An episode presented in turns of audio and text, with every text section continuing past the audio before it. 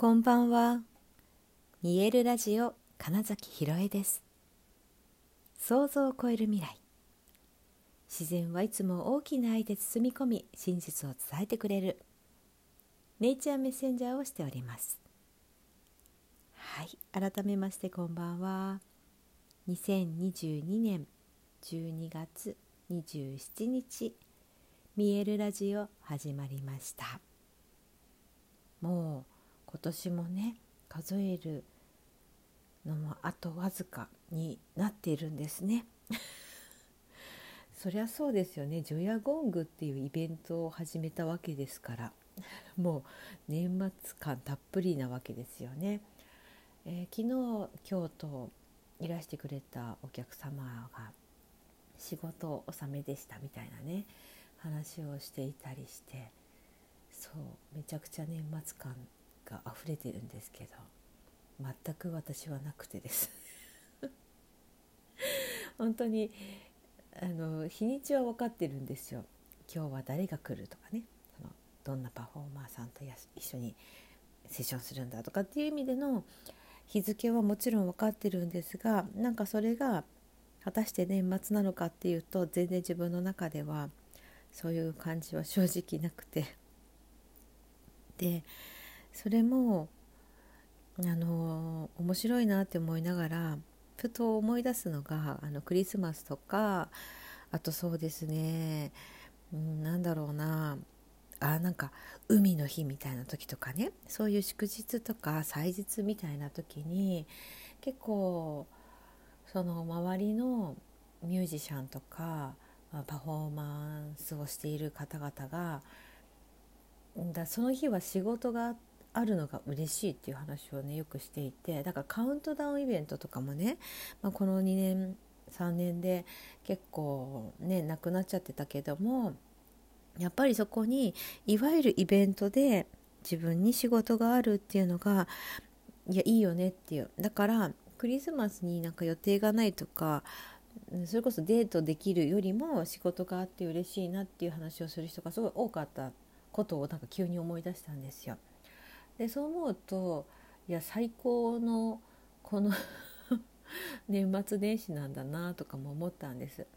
あの人前でパフォーマンスをすることができてそしてお越しくださる方々もいてたくさんの方と、えー、交流しながらエネルギーを回しながらそうやって年末年始を過ごすことができるっていうのはなんかすごいうん冥利に尽きるみたいなねことをふと思いまして。でいや今日帰りはあので帰りはって行きもだけど 電車乗ってるんですけれども、えっと、あここ最近そのゴング運ぶ時はどうしても車は移動なのでね。今日はもう設置したので電車に乗っていたら。そうだよね。確かに空気が、うんとお仕事の後じゃない人が増えてるなっていう印象があって。であ本当に今年終わるんだなとも思いつつなんかこの会社が終わったぞみたいな人とは私多分全然違う空気でいるなっていうのも思ったり、うん、してね。自分がどこにいたいのかっていうことって本当に自分で決めていいんだなってかって思ったしでそれが自分にとって心地よかったり、えー、目の前の誰かを元気にすることができたらそれってやっぱ最高な時間だななんてことも思ってでそれでねふと私がこうやりたいことっていうので、あのー、結構その大きなイベントみたいなのやっぱねどっかやりたいなっていうのはずっとあるわけですよ。でその中の一つのこうモデルにしているのがあの小橋健二君がやっているあのスターマインとかなんですよね。今年今年、うん、っていうのかな？今回は、えー、2年ぶりの復活でだから3年ぶりになるのかな？2年間お休みしてたはずで。であのシンガポールで、ね、花火と、えー、パフォーマンスやりますっていうのでね、うん、見てて、まあ、今回ね自分が除夜ゴングやってるのでいけないんだけど、まあ、本当ね一度見てみたいしあの関わってみたいなとか自分もああいうことやってみたいなとかねいうのはやっぱ考えるんですよなんか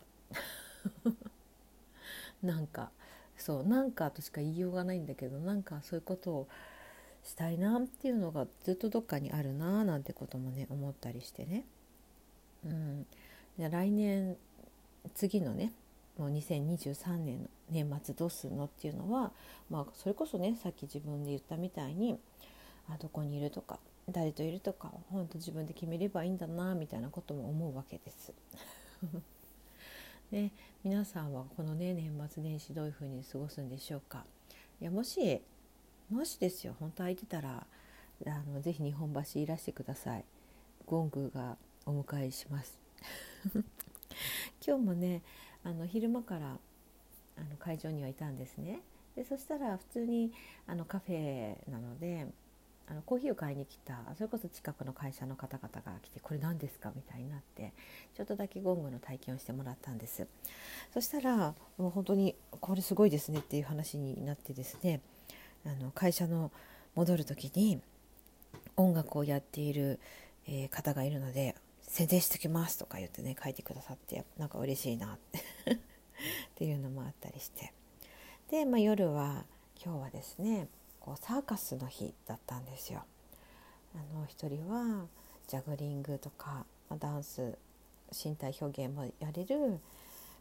と鈴木仁さんっていう方がお越しくださってでまあ一番の特技というかは剣を飲むっていう パフォーマンスをしてくださるっていうのを聞いていていや結構長かったですよ。スーッと入ってきましたからね。喉にびっくりしますあれは。あの美しくもありなんか尊くもあり。あのちょっと時が止まったようなでもそこに肉体を持った人間がいてみたいななんかね。いや何とも言えないあの瞬間を見ながら自分はゴングを鳴らしていてっていうなんかそのねうんあの瞬間本当すごかったなって思いますしもちろん他のねさまざまなパフォーマンス演技ストーリーがあるようなそのパフォーマンスもすごい良かったですよね本当にね。でそのゴングとの掛け合いっていうのもすごくできてエネルギーの交換交流っていうのが生まれて。なんかねいやうんとなんていうのかなその妖怪じゃないけど悪霊じゃないけどなんかねそういうものものあ地味猛量みたいな感じです地味猛量たちの何かをこう解き放つみたいななんかイメージもちょっとあったりとかしていやもう本当面白いパフォーマンスでした。すっごい良かったです。それであのもう一組2組目の第2部はあのシルク・ド・ソレイユのあの王に7年もずっと出演し続けていた、えー、杉山美沙さんっていうねあのシンクロナイズドスイミングのもともとの選手で日本代表とかもやってらした方が、ね、その水中と空中エアリアルですねが得意なんですっていう方がまあ、そのどっちもないね空間でどんなことをやるのかなみたいなのもまたこれもねその第一部の仁さんのパフォーマンスと全く違う。うん本当に実はねあ私一緒に水に潜りましたってなんか潜らせてもらいましたって終わった後の感想でふと出るくらいちゃんとねそのミサさんの得意なフィールドである水中にその場が変わっていていやすごかったですね。なんかね人のなんか想像力とその肉体の表現によるうーんその空気の変化みたいなこと多分それって息遣いだったり本当に細かな動きだったりするんですけどそれによって本当にね水の中になったんですよ。あれをね一緒にこう体験できたお客様ってすごい貴重だなみたいなのも思ったりしてねいやもう今日のね第1部第2部それぞれ本当にサーカスをやっている方々と一緒にできたっていうのがもう私はねもともと本当サーカスやりたいなっていうサーカスの人になりたいっていう夢がすごいあったんですね。で